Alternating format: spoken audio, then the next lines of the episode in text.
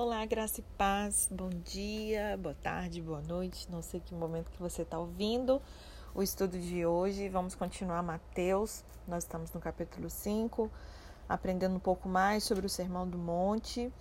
Vamos falar sobre o verso 4, né, inicialmente. Bem-aventurados os que choram.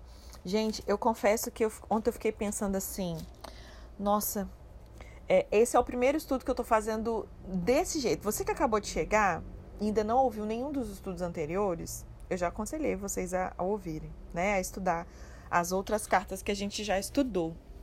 E eu fazia de uma outra maneira, né? Nós líamos, fazíamos a nossa aplicação pessoal. Eu lia em duas versões, né? Eu acabava pegando a versão a mensagem também para nos ajudar aí. Muitas pessoas têm é, dificuldade de ter, de ler e ter essa clareza da aplicabilidade assim, de maneira clara dia a dia para o tempo atual. E essa versão ajuda, né? Nesse sentido. E a gente fazia assim. Então a gente conseguia é, fazer até um pouco mais rápido os estudos, né? E esse em específico, depois que eu comecei a estudar alguns comentários do Hernandes Dias Lopes, gente, eu não tô conseguindo. Eu até pensei assim ontem, nossa, tá muito prolongado esse estudo. A gente não saiu, não acabamos no capítulo 5 ainda, gente. Nem sei em que número de áudio que a gente já tá de Mateus, né? Como eu já disse aqui, a gente não tem pressa, né? É, estamos aqui para poder reter ao máximo é, da palavra, né, o entendimento máximo que o Senhor, o Espírito Santo, conseguir nos revelar, nível de conhecimento que a gente já tenha, e absorver o máximo de, de, de conhecimento, né, de revelação, de aplicação na nossa vida possível. Mas eu fiquei um pouco apreensiva de estar estendendo muito, porque a gente está esmiuçando bastante, versículo por versículo. Né? Então, se você que está acompanhando todos os dias estiver achando assim, Maíra, tá muito legal, mas de fato tá tá pesado, tá muito maçante, me dá um feedback, tá bom? Porque pode ser que não seja coisa da minha cabeça, mas se tá tudo bem para vocês, se vocês estão gostando desse esmiuçar, tem sido benção na vida de vocês, me deu retorno também para eu saber se eu continuo desse jeito ou não. Que aí eu posso é, fazer o meu estudo aqui dos comentários é somente eu sozinha aqui. No momento que eu for compartilhar aqui com vocês, eu trazer o enxuto como eu fazia nos anteriores, um pouco mais enxuto tá? Então eu espero feedback de vocês, tá bom? Só vou alterar caso vocês me deem retorno. Combinado? Então, continuando, hoje vou continuar do jeito que a gente estava. Vamos terminar aqui. Falando sobre o verso 4, sobre bem-aventurados os que choram. É engraçado porque essa bem-aventurança, ela tem, tipo, o maior paradoxo do cristianismo. É como se a gente pudesse traduzir assim: felizes os infelizes, né? Essa concepção de que felizes são os tristes se opõe a tudo que a gente conhece. Toda a estrutura da nossa vida, né? O ser humano, de uma maneira geral, ele tem uma loucura pelo prazer, ele busca as emoções, o tempo, o dinheiro, entusiasmo gasto através de diversão, entretenimento. Nossa alma gosta disso. Isso é uma expressão do desejo do mundo de evitar o choro, né? Então a pessoa não quer encarar uma realidade, então ela vai ali anestesiando a sua alma. É, por isso que o entretenimento está tão em alta, é por isso que Netflix bomba, né? Por conta disso. Você meio que evita o choro, a tristeza, a dor. Só que Jesus nos chama para o contrário. Ele diz: Felizes os que choram, felizes os tristes, consolados serão os que choram. A principal ideia desse texto é: bem-aventurado o homem que está desesperadamente triste por estar triste, gente? Não, obviamente tem uma aplicação. Entristecido pelo seu próprio pecado, pela sua indignidade. Que espécie de tristeza é essa que pode produzir a maior felicidade, né? Então é uma tristeza segundo Deus. Amém? E a palavra usada por Jesus aqui para chorar, né, no original, vamos ver se eu consigo falar, é pantoutes, que significa lamentar e prantear pelo morto.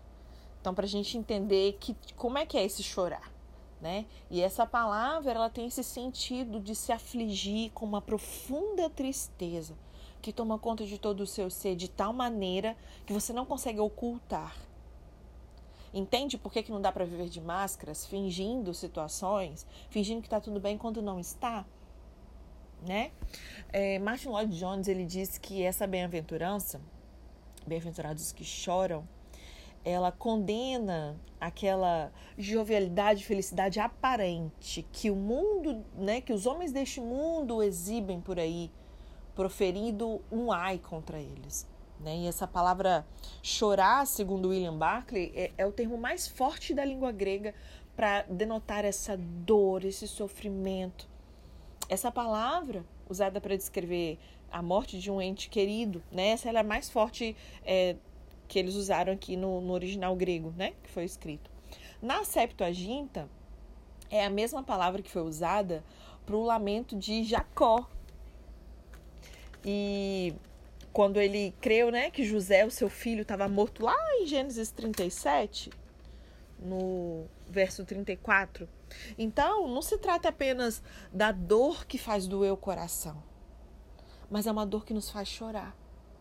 John MacArthur ele diz que a expressão os que choram, usada por Jesus nessa bem-aventurança, é a mais forte de todas as nove palavras gregas usadas nas escrituras para sofrimento.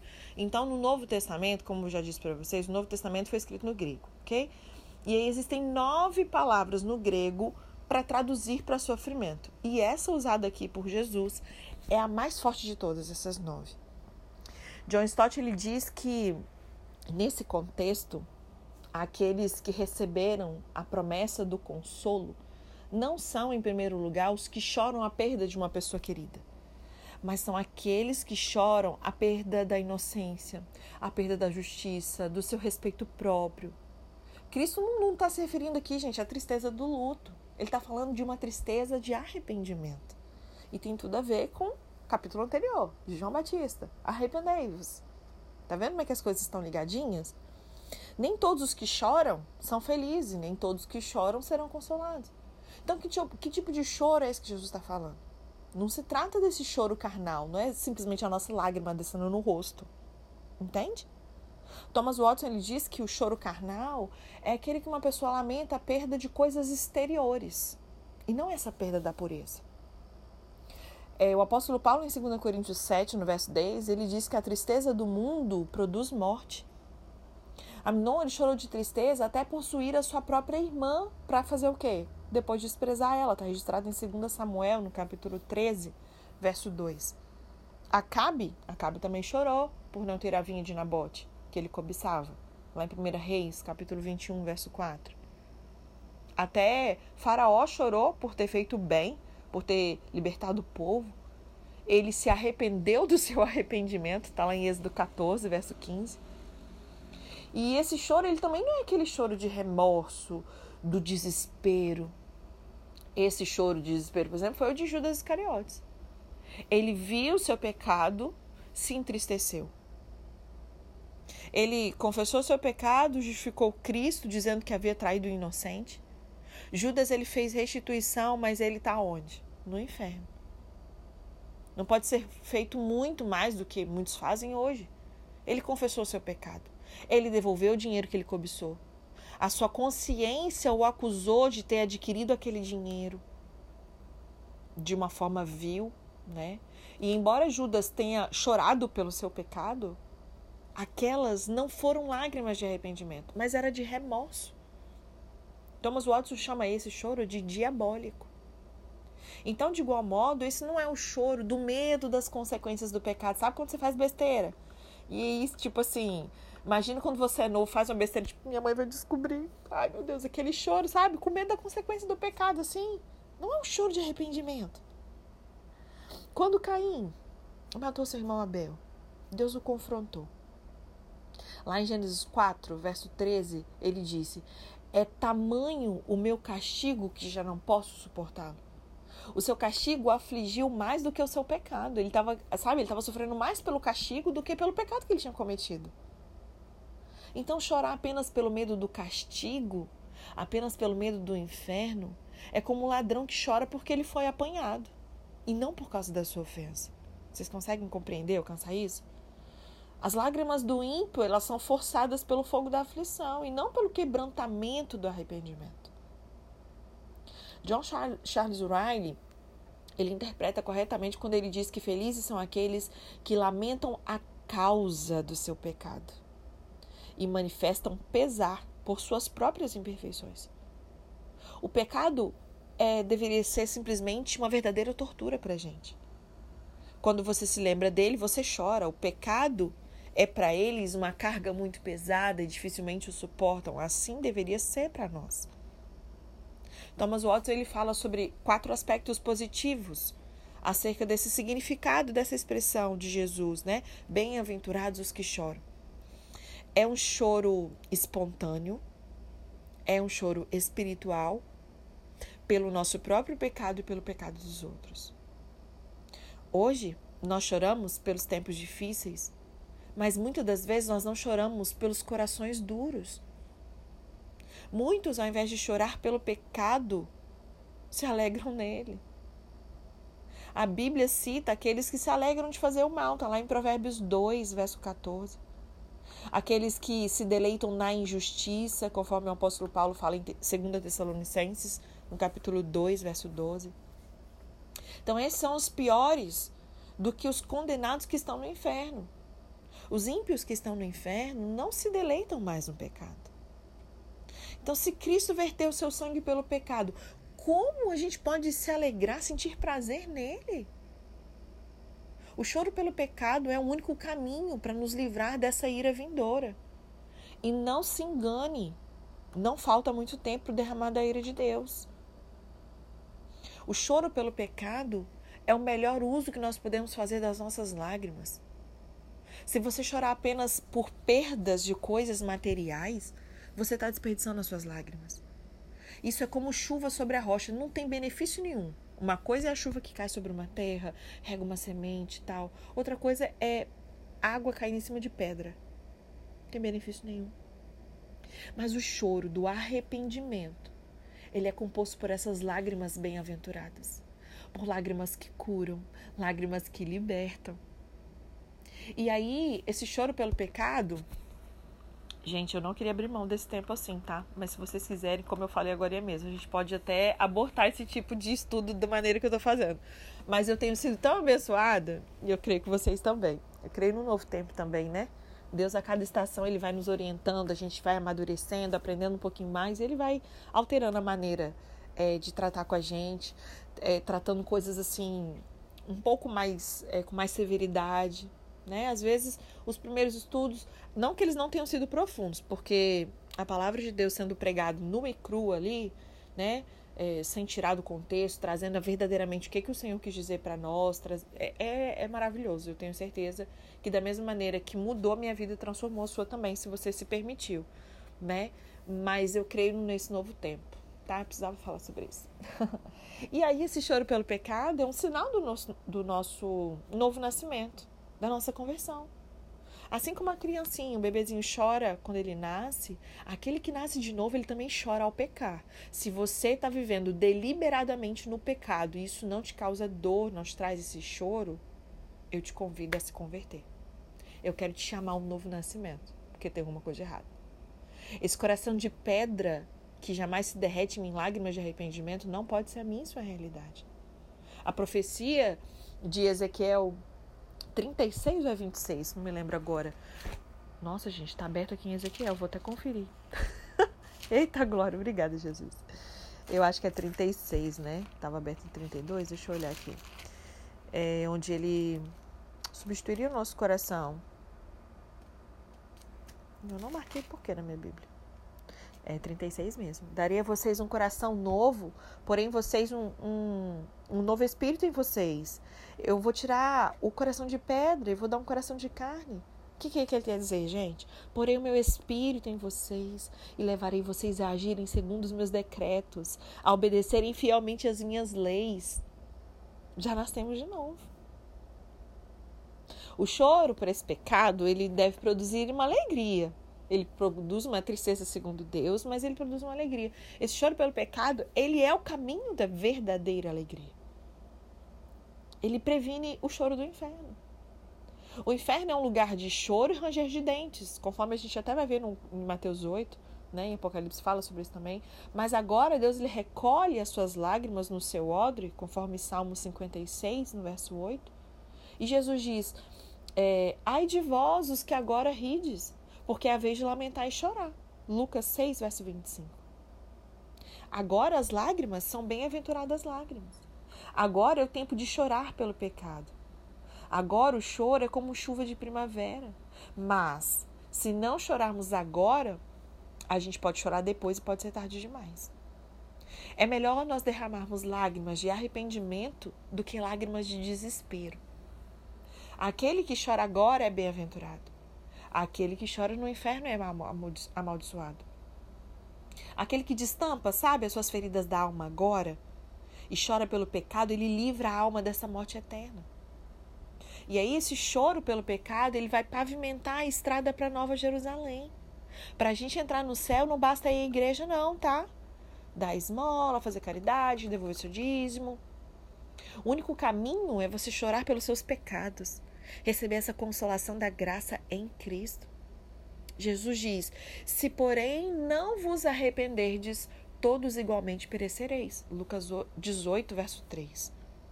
Só tem um remédio que cura a doença mortal da alma: verdadeiro arrependimento. Aquele que chora pelo seu pecado, ele tem uma recompensa. E a palavra no original grego é paracletosontai. Acho que vem da palavra até paracletos, né? Que significa consolados, significa confortar, achar conforto, ser consolado. Essas lágrimas do arrependimento não são lágrimas perdidas, elas são sementes de conforto. E aí Cristo ele tem o um óleo de alegria para derramar sobre aqueles que choram. Cristo ele trans, transforma o odre de lágrimas nesse vinho de alegria. O choro pelo pecado é a semente que produz a flor da eterna alegria. O vale de lágrimas nos conduz a esse paraíso da alegria. Jesus disse: a vossa tristeza se converterá em alegria. Está lá em João 16, no verso 20. Amém? Continuando, acho que a gente consegue avançar mais um pouquinho. Bem-aventurados os mansos, no verso 5. Essa bem-aventurança, ela também, obviamente, está na contramão dos valores do mundo. Martin Lloyd Jones ele diz que a humanidade pensa em termos de força, de poderio militar, bélico, econômico, político.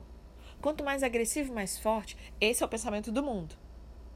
Só que Jesus, porém, ele diz que não são os fortes e os arrogantes que são felizes, que são bem-aventurados, nem são eles que vão herdar a terra. São quem? Mansos. E aí você pode estar se perguntando, tá? O que significa ser manso? Ou às vezes, ao invés, antes de você saber o que significa algo, você saber o que não significa também já ajuda muito né? O que não significa ser manso. Martin Lloyd Jones ele lança luz sobre esse entendimento nesse assunto e eu queria compartilhar com vocês. Diz assim: ser manso não é um atributo natural. Não está falando daquela pessoa assim que tem uma personalidade que ele é quietinho, introspectivo, fala mansinho. A mansidão não é apenas ter uma boa índole.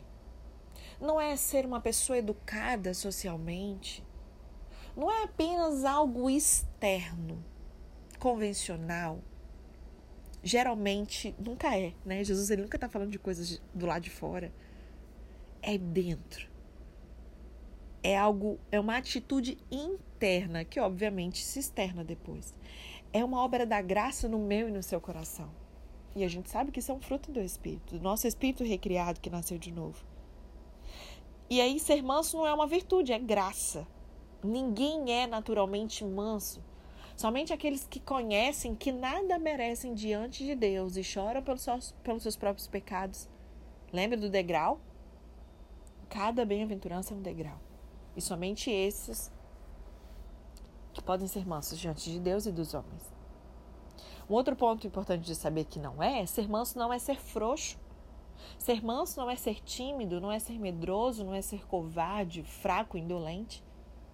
As pessoas mansas, elas foram profundamente vigorosas e enérgicas. Elas tiveram coragem para se posicionar com firmeza contra o erro. Enfrentam açoites, prisões, a própria morte por seu posicionamento. Só a gente olhar para a vida dos apóstolos, olhar para a vida dos mártires. Os mártires, eles foram pessoas mansas. O próprio Jesus, o nosso mestre, ele era manso e humilde de coração, só que ele usou chicote para expulsar as pessoas ali no templo, teve coragem para morrer numa cruz no nosso lugar. Então não tem nada a ver com ser frouxo. John MacArthur ele está correto quando ele declara que mansidão não significa impotência. Na verdade, tem a ver com domínio próprio. Provérbios 25, 28 diz: Aquele que não tem domínio próprio é como uma cidade derribada.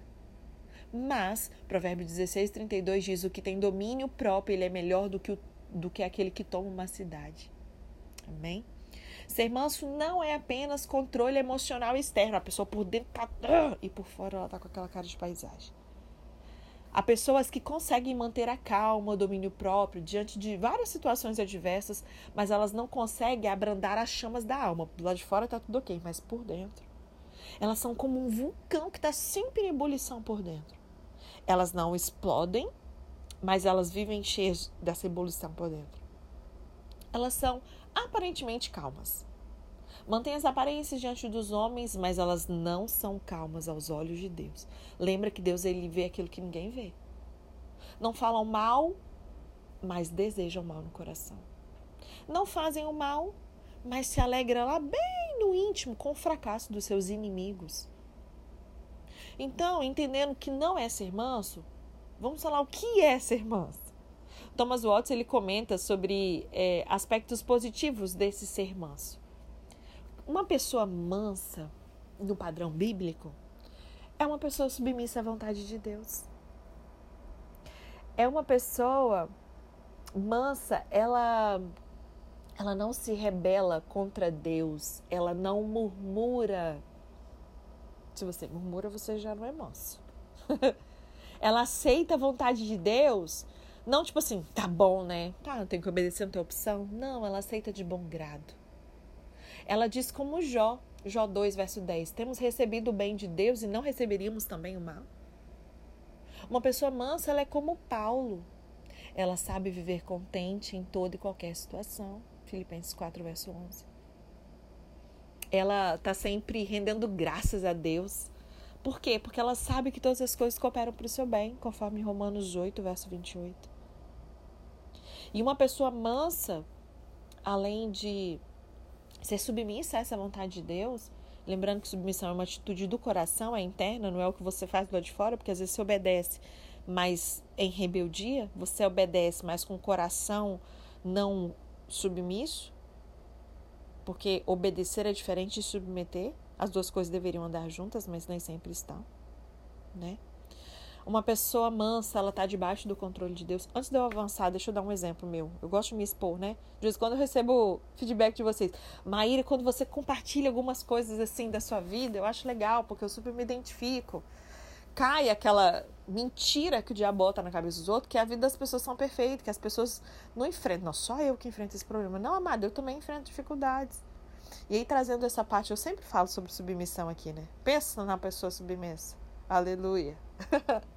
e aí, quantas vezes eu lembro uma vez o Senhor me corrigindo sobre submissão à autoridade do meu marido, que era um dos meus maiores desafios. É, eu quantas vezes ele falava algo, eu ia lá, obedecia, mas por dentro, sabe? Eu estava esbravejando, eu estava com raiva. Eu então assim, aquilo aí Deus falou assim: "Eita, isso aí não é submissão nem aqui nem na China". Eu falei: "Ah, meu pai". Né? Então, só para compartilhar, é, nós precisamos entender que tem que ser de bom grado. Essa missão à vontade de Deus. Como é que o nosso coração está em obedecer aquilo ali, né? Uma pessoa mansa, ela também ela tá debaixo desse controle de Deus. O manso, gente, não é que a pessoa, tipo assim, igual eu. É, meu marido brincava que eu era um siri na lata. Não é que eu deixei de ser. Imagina um, um cão bravo. Só que a diferença é que o manso é aquele que foi domesticado. Sabia? A palavra grega no original é, usada aqui é praus, significa manso, meigo. Se trata de uma atitude humilde, de humildade, manso que se expressa nessa submissão às ofensas, que é livre de malícia, que é livre do desejo da vingança. E essa palavra, ela era empregada para descrever tipo um animal domesticado mesmo. Imagina um potro selvagem que pode causar uma destruição ali fora de controle. E aí ele domado, ele passa a ser útil, ele não está de destruição. Né? E nessa mesma linha de pensamento, o Webster ele diz que um adjetivo manso, ele era usado pelos gregos para descrever um cavalo domado e se refere a um poder que está sob controle. É todo um potencial, você tem todo um poder, mas isso está sob controle, não está desgovernado. Sabe? É você ser uma brisa suave, que refresca, que alivia. Não um furacão que mata. O manso, ele morreu para si mesmo. Olha que coisa linda. Ele foi domesticado pelo Espírito. A mansidão é um fruto do Espírito, né? Gálatas 5.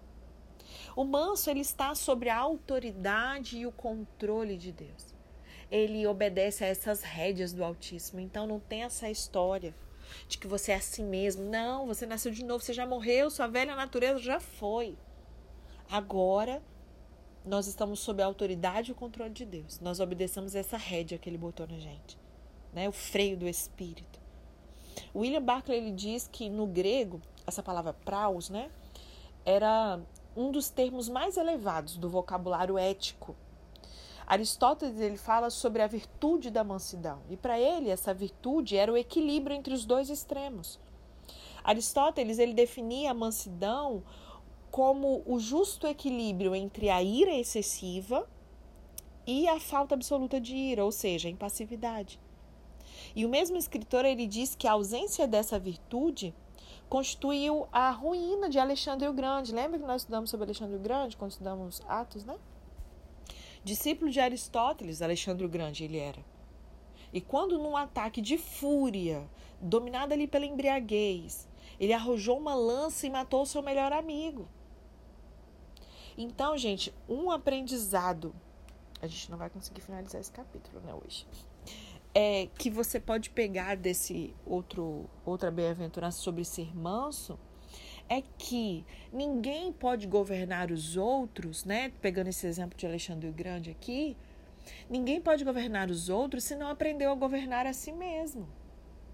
Então, você, como liderança de uma igreja, você, como líder de si mesmo, você, como mãe, como pai, que tem homens aqui também, né? Nós queremos governar a vida dos nossos filhos, controlados, mas a gente vive sem controle. Sabe aquela história da mãe? Quem nunca passou por isso? Eu já dei esse exemplo meu aqui também. De você falar pro menino não gritar, mas você fala isso aos berros. Não grita! E você gritando. não tem como governar os outros se você não aprendeu a governar a si mesmo. Só que o homem e a mulher que se entrega plenamente a esse controle de Deus, aí sim a gente obtém essa mansidão que nos capacita a herdar a terra. O manso, ele é aquele que tem a força sob controle. Não, é que, não quer dizer que você ficou fraco. Não, você tem a força sob controle. Você tem esse domínio próprio. A Bíblia diz que mais forte é o que domina o seu espírito do que aquele que conquista uma cidade. Mansidão não é o mesmo que fraqueza. Tanto Moisés quanto Jesus, eles eram homem, homens mansos. E essa bem-aventurança, ela poderia ser sintetizada assim: bem-aventurado o homem cujos instinto, instintos, paixões, impulsos estão sob controle.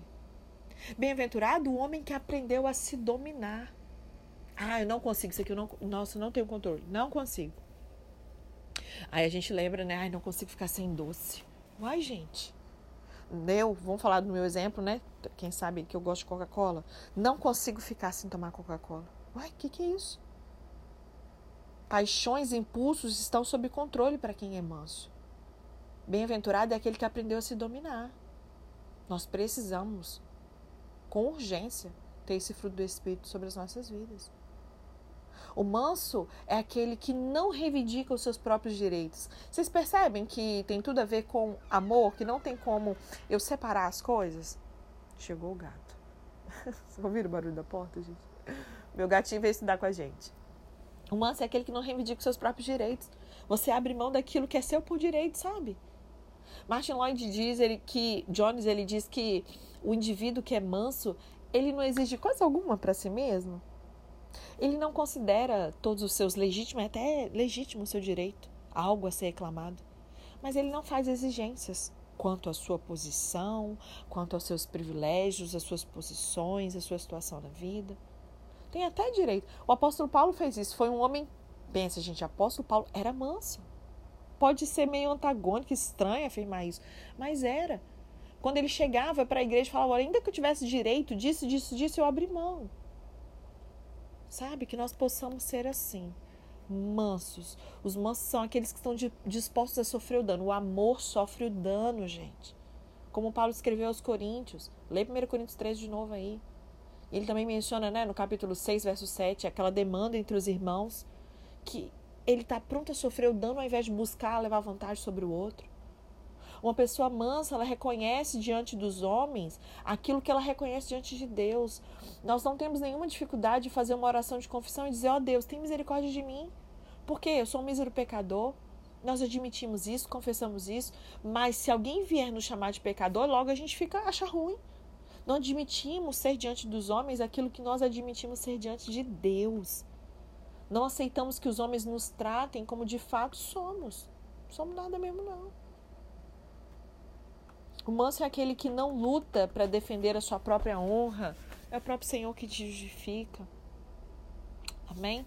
Não vou delongar não, que já deu nosso tempo aqui. Amanhã a gente continua então falando ainda sobre as bem-aventuranças.